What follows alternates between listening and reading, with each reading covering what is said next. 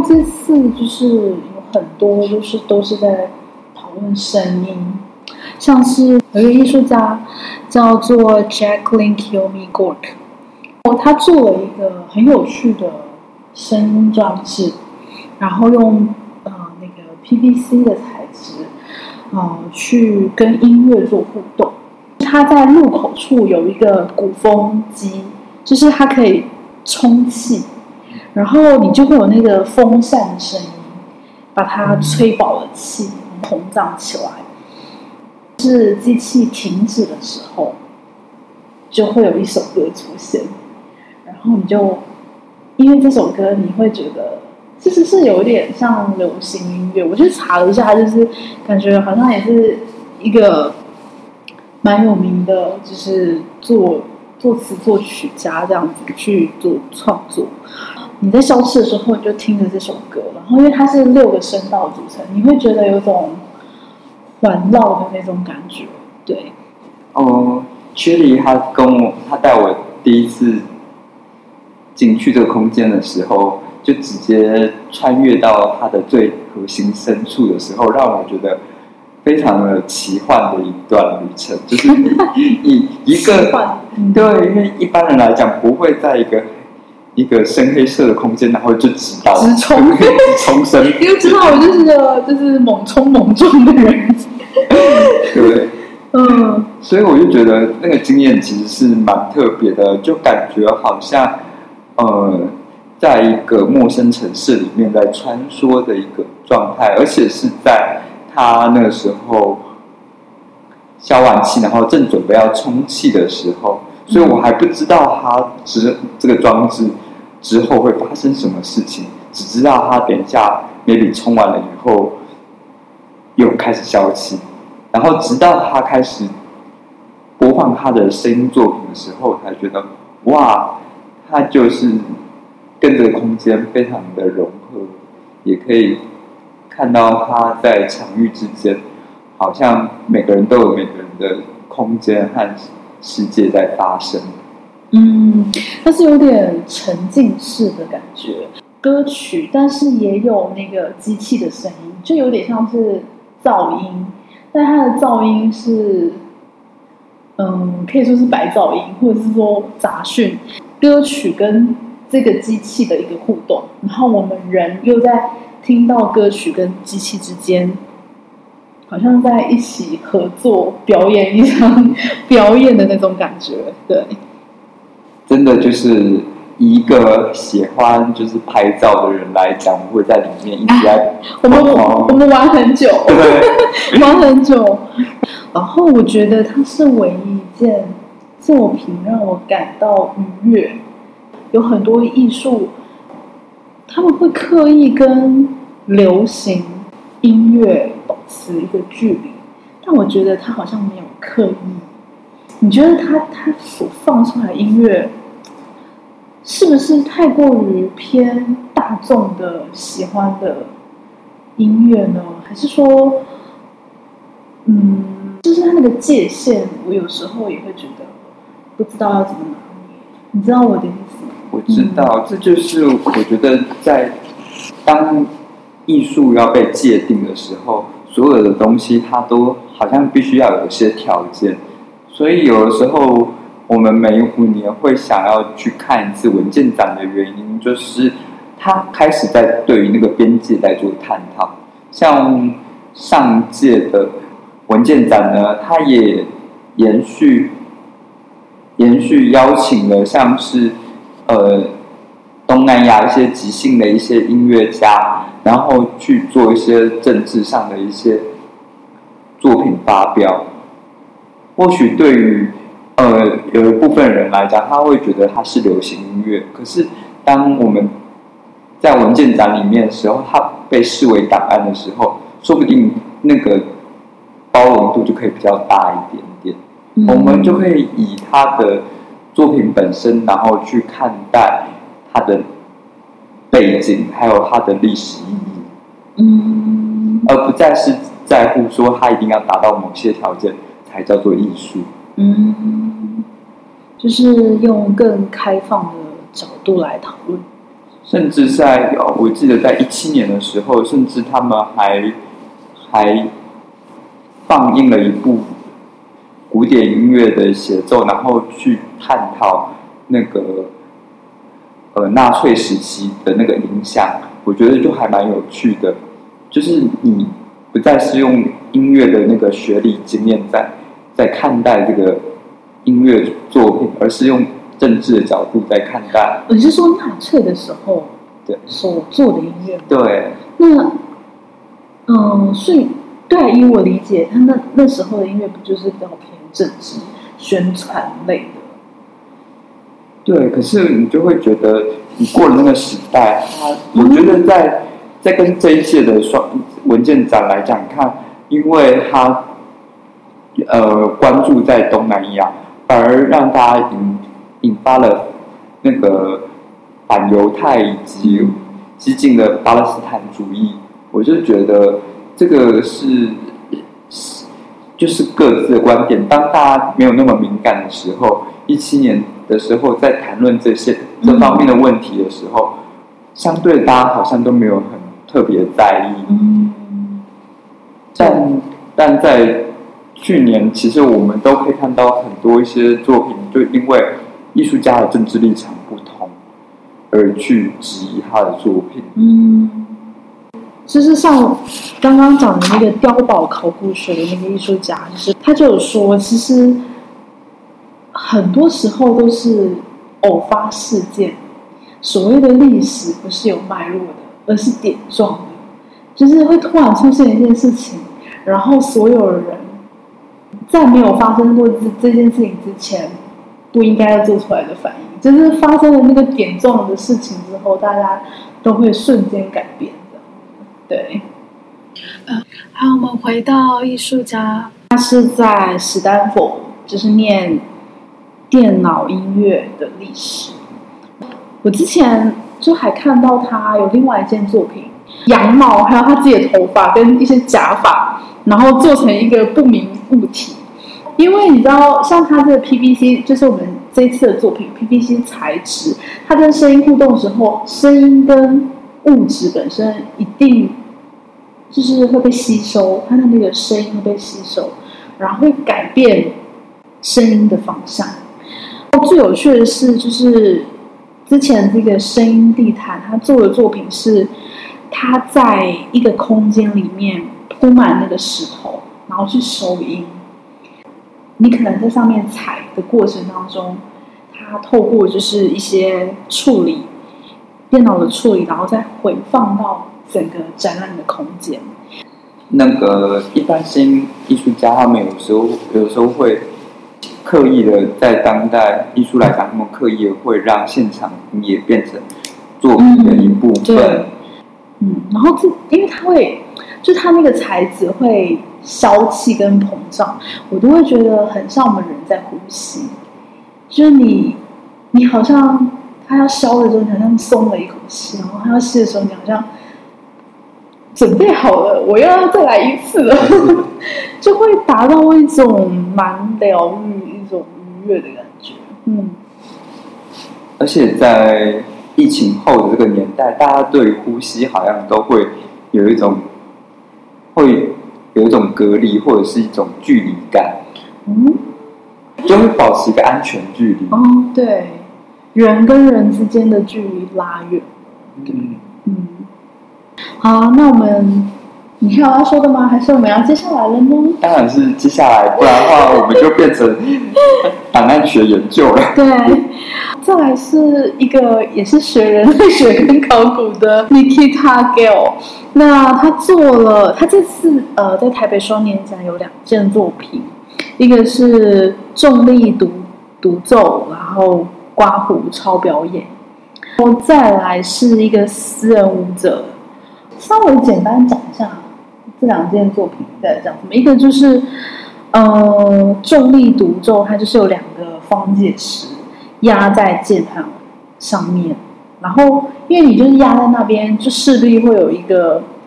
很低沉的声音嘛，一个一个频率。它有一个理论，就是叫做超物质，就是指说，如果东西大到一定的程度之后，你会不知道它，呃，就会你会觉得很未知，很无法理解。就比如说，像是太阳系、银河系、宇宙，就是因为它大到一定的程度，你就是觉得哇，它应该有很多我们不知道的事情，或者是说，嗯，核能的那个核燃料，比如说铀啊、钚啊这些，就是有一个东西，好像大到你没办法去撼动的时候，就会有很无力的地方。它虽然是重力，我觉得它虽然是它那个方解石压在上面是一个重力，可是对人是一个无力感，大概是一个这样子的反差。因为我真的很想谈一个日本艺术家，好啊，他就是像什么乌龟学习的那个导弹大炮，它其实是一个，我觉得。倒带倒号，对，我们那一次在那个威尼斯双年展一七年的时候，他也有邀请他到那边去讲。他其实他的关系就是科技和人，他把它推到一个更原始的一个环境去。嗯，对，就是把人推到了就是史前文化的那个年代去。嗯，所以象龟它可以活。就是好几百岁，然后，所以我们为什么要去跟一个呃不同物种去做学习？他在谈的就是说，我们如何去超脱人类的一个时代感，就是我们一般人类只能活五十年，哦，我们有限的寿命当中，去向乌龟学习。其实让我想到那个 Joseph Boyce，他有。一个作品就是与狼共舞，跟那个狼一起共处一室，我记得应该是这样子，对不对？嗯，就是跟嗯动物去做嗯共生吗？对，嗯，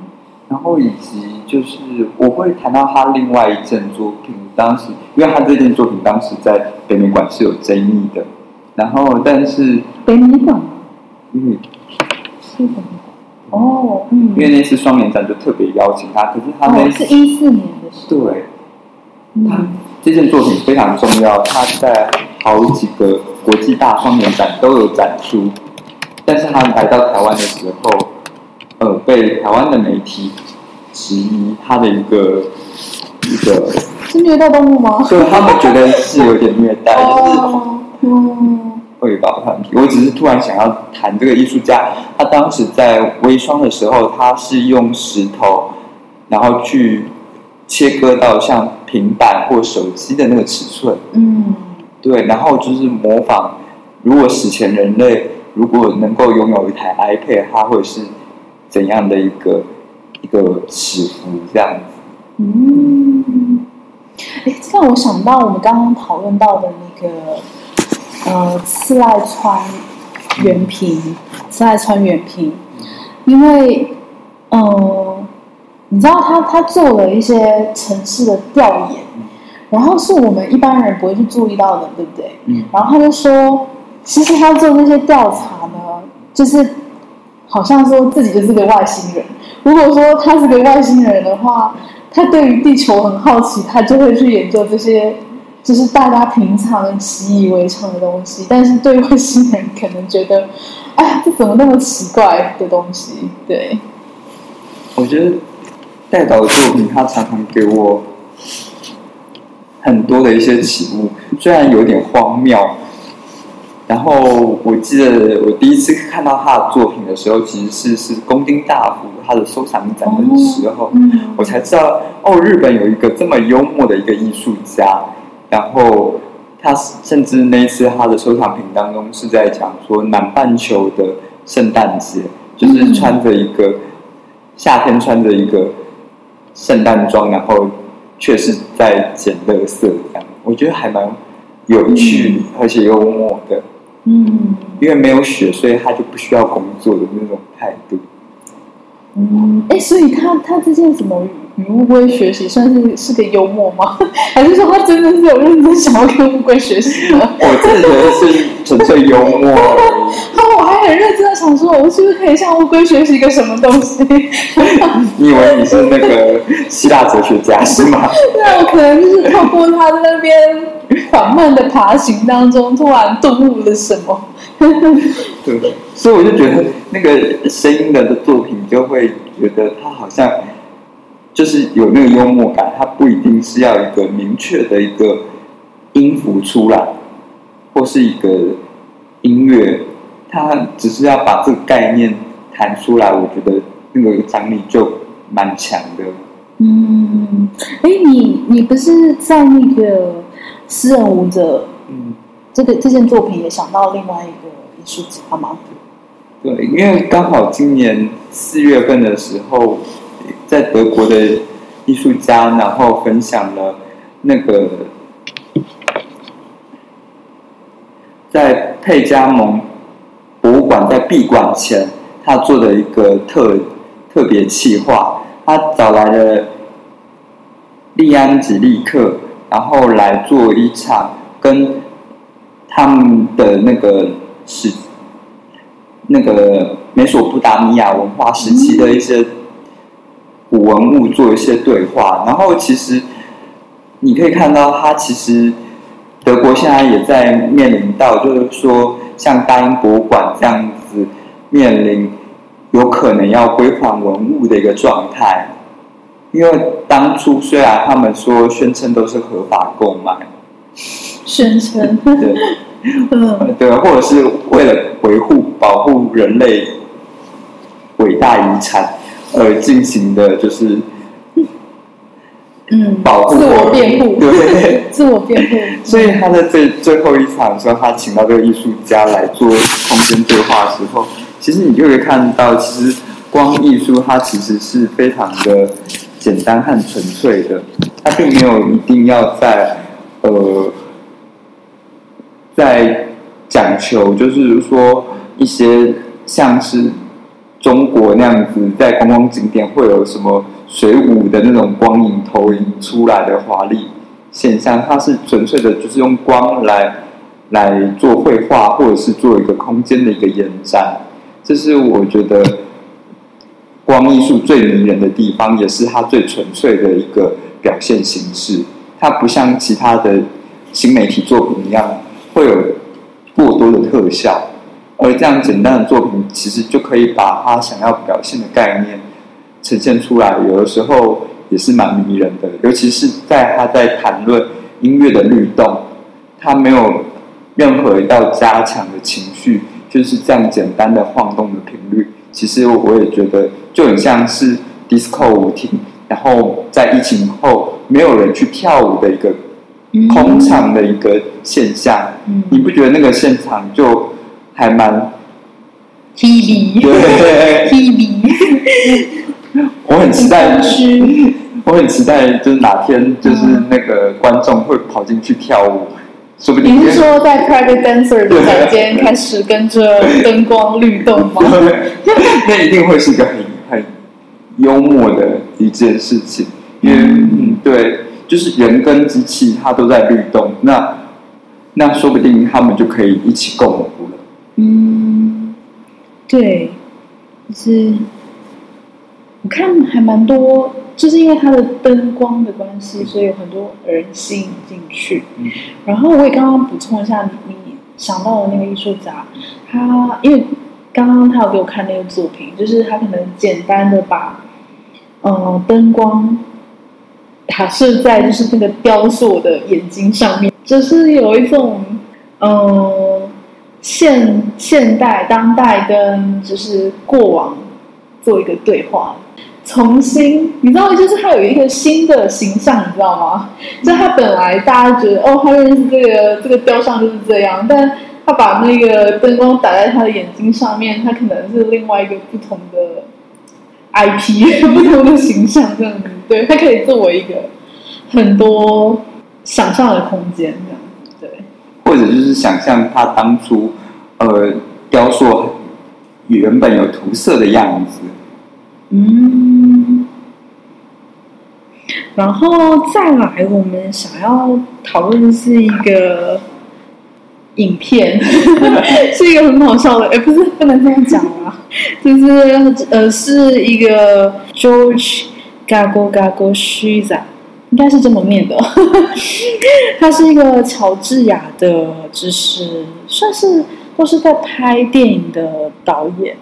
那我看他是，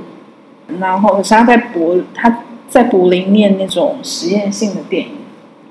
因为本片也才七分钟而已，我觉得请大家都要看。对，我觉得真的是太幽默。好，简单来讲呢，就是就是二零一一年的时候，有一个七十几岁的阿妈，亚美尼亚阿妈，她去捡那个破铜烂铁，就是乔治亚的村子里面啊，她就是你知道，她就是。会捡一些可以回收的金属废料，但是没想到他就是去，就是用那个锯子给他，就是 锯断了光纤网络的那个缆线，然后所以瞬间就是等于说亚美尼亚的网网络服务就是。有九层重创，然后长达五个小时。然后如果你现在搜寻那个阿妈的名字，你就可以看到那个阿妈拿着那个电锯，哎，不是电锯，连电锯都不是，就是那种锯子。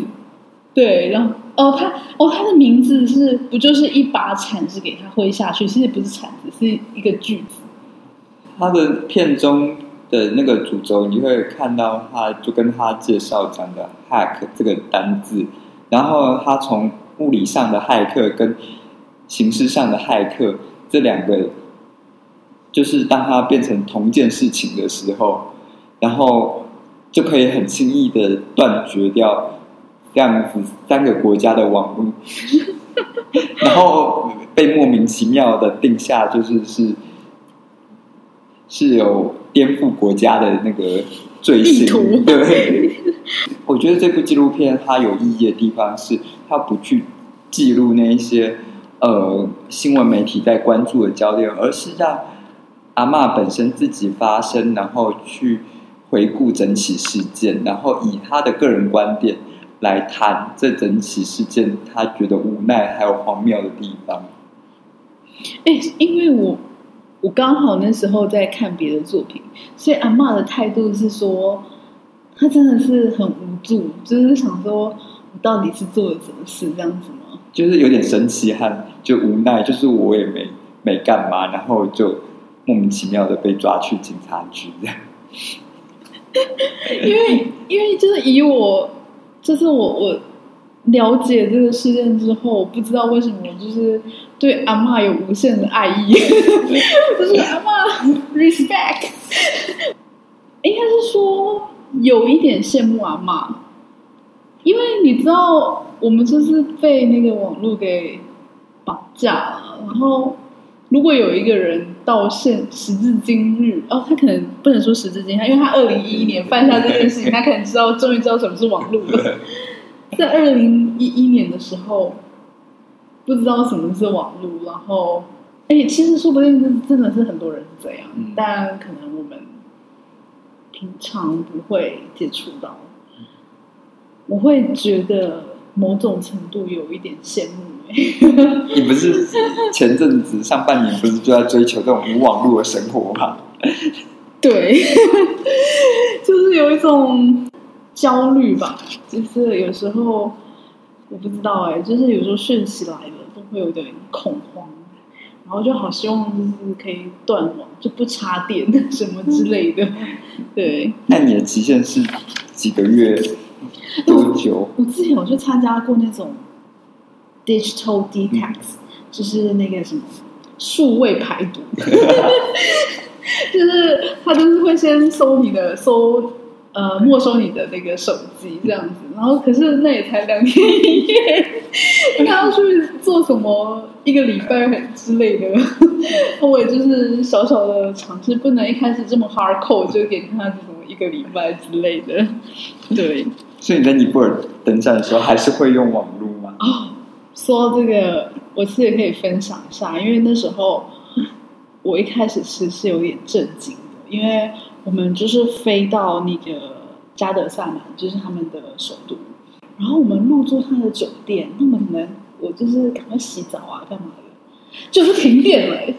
就是你知道他们是无预警的，就是三不五时就会停电，然后说实在，我当下是很慌张的。那在爬山的过程，就是如果你爬到四五千的时候，可能就会没有网络，对，但其实也其实也还好，就很很大家就是看看山啊，看看大自然，感觉真的蛮好。我觉得去尼泊尔真的会影响到我之后对于很多事情的看法，对，就是脱离那个都市生活，然后断网。就是阿妈不用挥那个刀，挥那个锯子，就就断网的那个感觉，我觉得，我觉得真的是蛮好。好啦，我说那么多，就是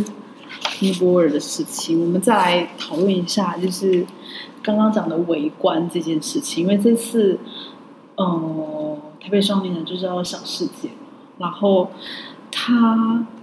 有一点开宗明义，就是他入展场的。第一件作品就是一个陨石，来自欧中汉的作品。因为那时候我记得跟 Horror 一起看的时候，你就说哇，呃，除了这件作品，还有他之后的一些小朋友的，你就觉得这好可爱哦。你可以说一下吗？因为这件作品又让我就是回顾了，就是上件，因为我。在同颗星球嗯的那个氛围，因为我们一直在谈人类史，而且在双年展又更强调在人类到底可以在世界上留下什么，它影响了自然什么。然后像是这些矿石，它原本是一个自然会产生的一个一个产物，可能可是它因为跟人共生了以后，它或许。也留下了一些人类的一些体感的一些接触啊，或者是变化。我觉得在这件作品，就是某个程度上，就是在回应上个时上个时代正在讨论的人人类和和环境之间的关系。嗯，这次的展览很强调五感这件事情，但是除了嗅觉没有。之外，其他都是我有点期待有一个做中药的那个，他可是现场好像没有中药味，他有一个是苏永宝，是不是？然后，可是在现场没有闻到那个，因为他是用中药去把它吊起来这样子，但是，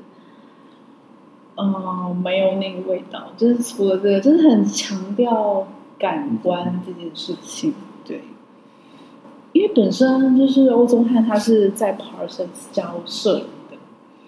然后就是他有玩，就发现那个 New Mexico 就是有那种望望远镜，然后他就带着他的女儿跟他们邻居的一些小朋友，那大概也都就是五五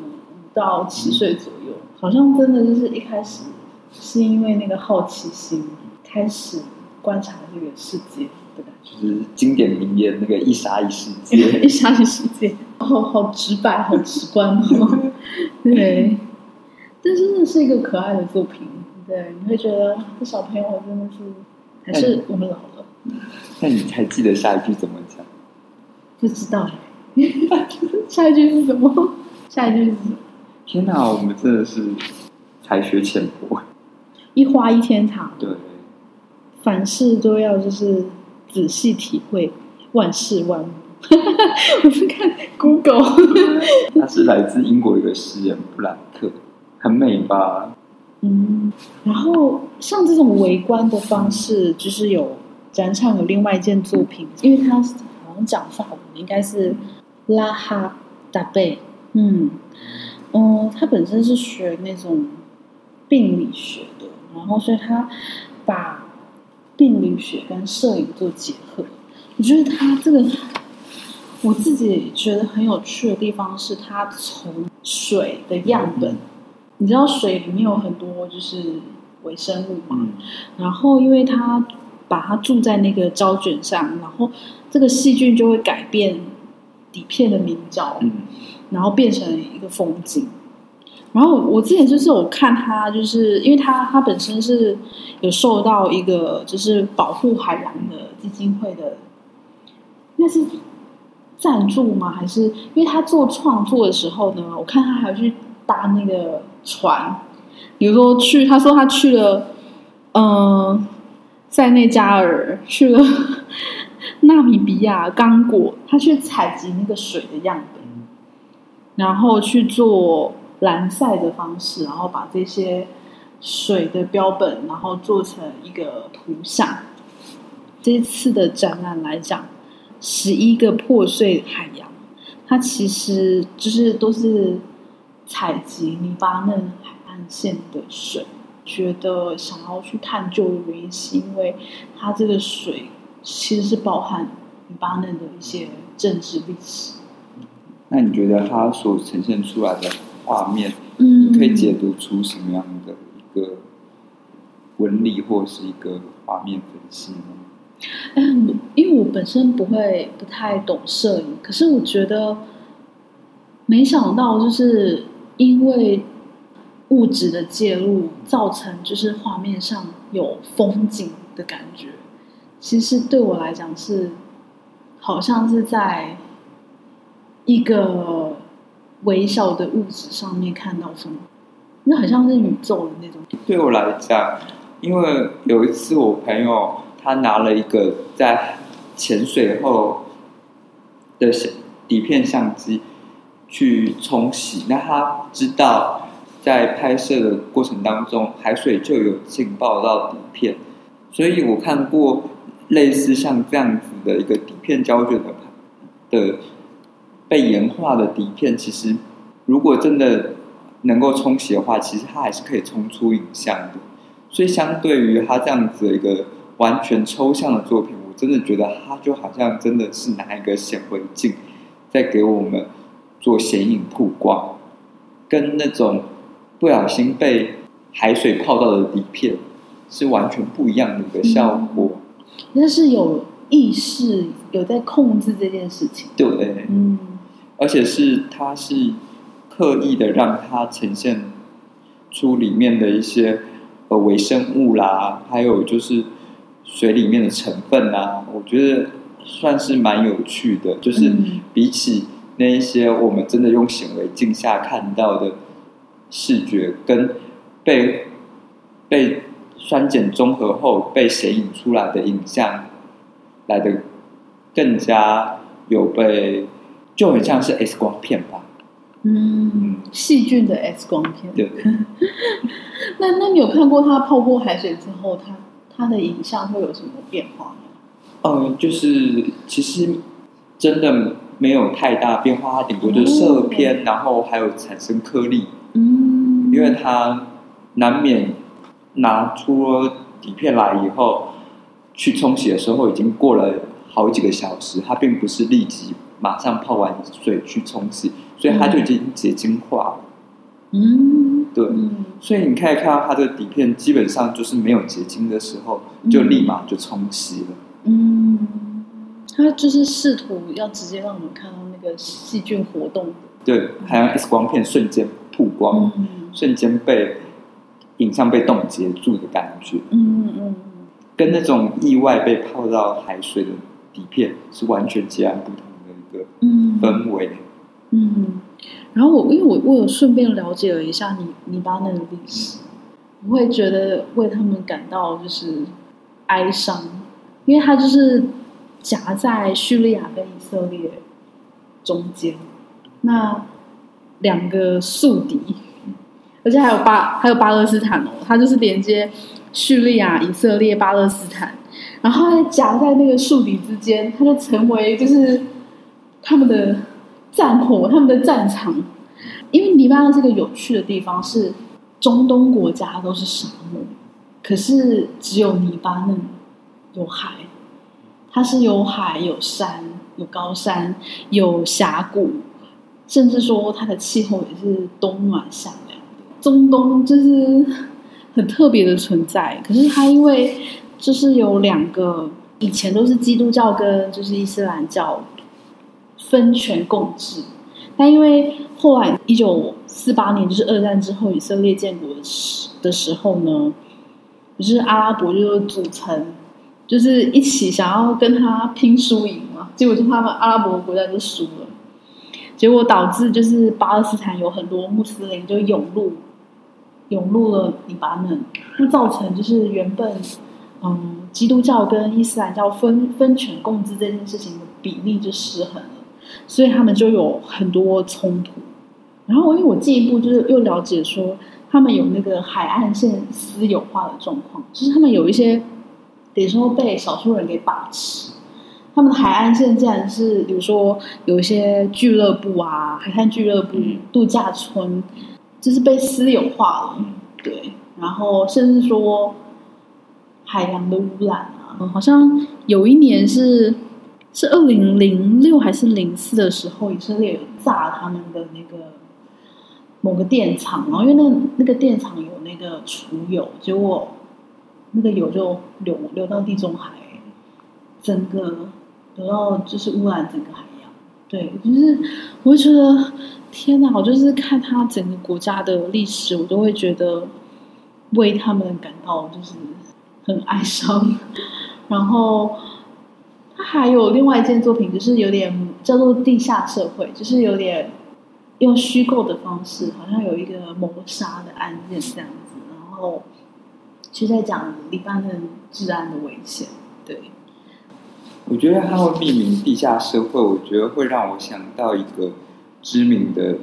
那个前南斯拉夫的一个导演，叫做艾米尔·库斯杜利卡的一个。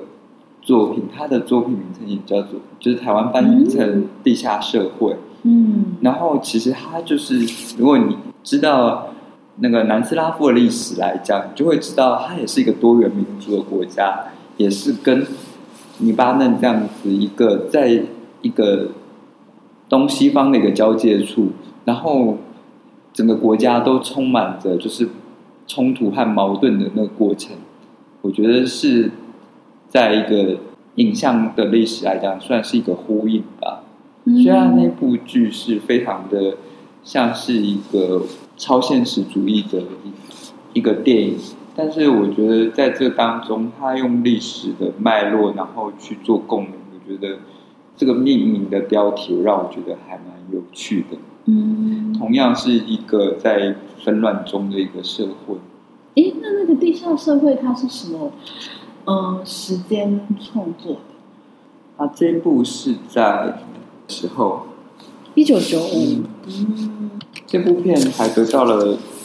坦诚影展最佳影片金棕榈奖。我觉得它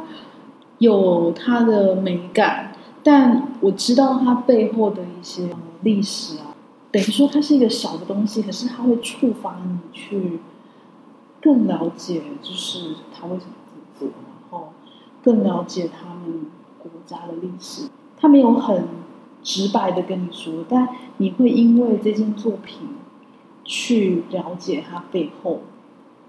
到底发生了什么事情。对，这也是我觉得当代艺术有趣的地方，它不再是一定要一定要达到苛刻的艺术转化的一个地步，而是他用其他的一些学问来做进行。创作也可以被纳为艺术，这也是就是从德国文献展以后的当代艺术发展会的大量包包容性。嗯，对啊，所以我其实每次都很期待有不同的领域，不是说只是做纯粹的艺术创作人，可能有其他像是他是医学领域啊，或是有一些是本来是学物理的啊等等的这些。领域的人来做创作的时候，会有不太一样的风景出来，对一个样貌出来。嗯，好啦，我们今天差不多聊的差不多了。很感谢曲丽，就是这次邀请我来跟大家一起好好聊双年展。希望大家还有机会可以就是听到我的声音。哎，你是要跟我？我，你现在是要约我吗？就是约我下次是不是？对，就是立刻先约起来的意思。我很担心你下次录的时候是下半年后的事情。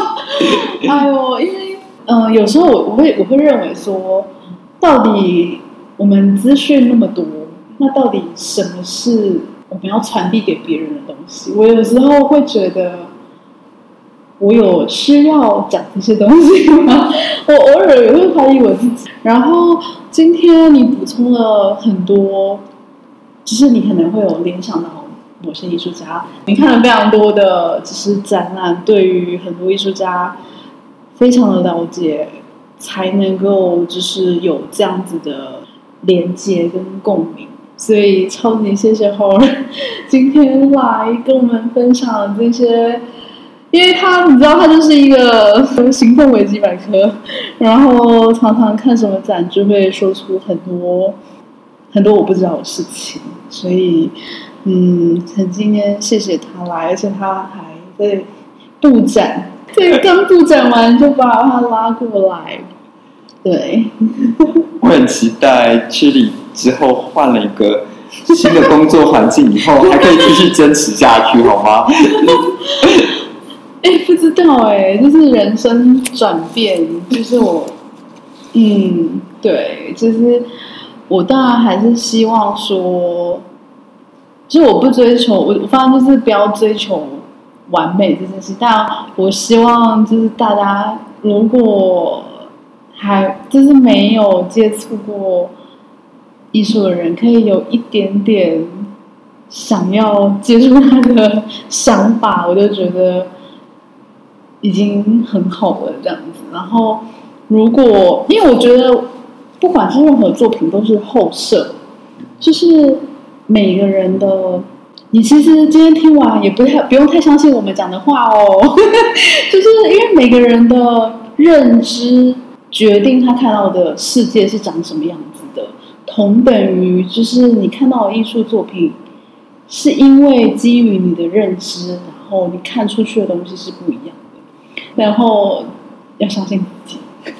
这次台北双年展展到了三月二十四号，在台北市立美术馆。那如果看过之后呢，有什么喜欢的或不喜欢的作品，也可以留言告诉我。好了，那我们今天就先这样子喽。好，拜拜。拜拜。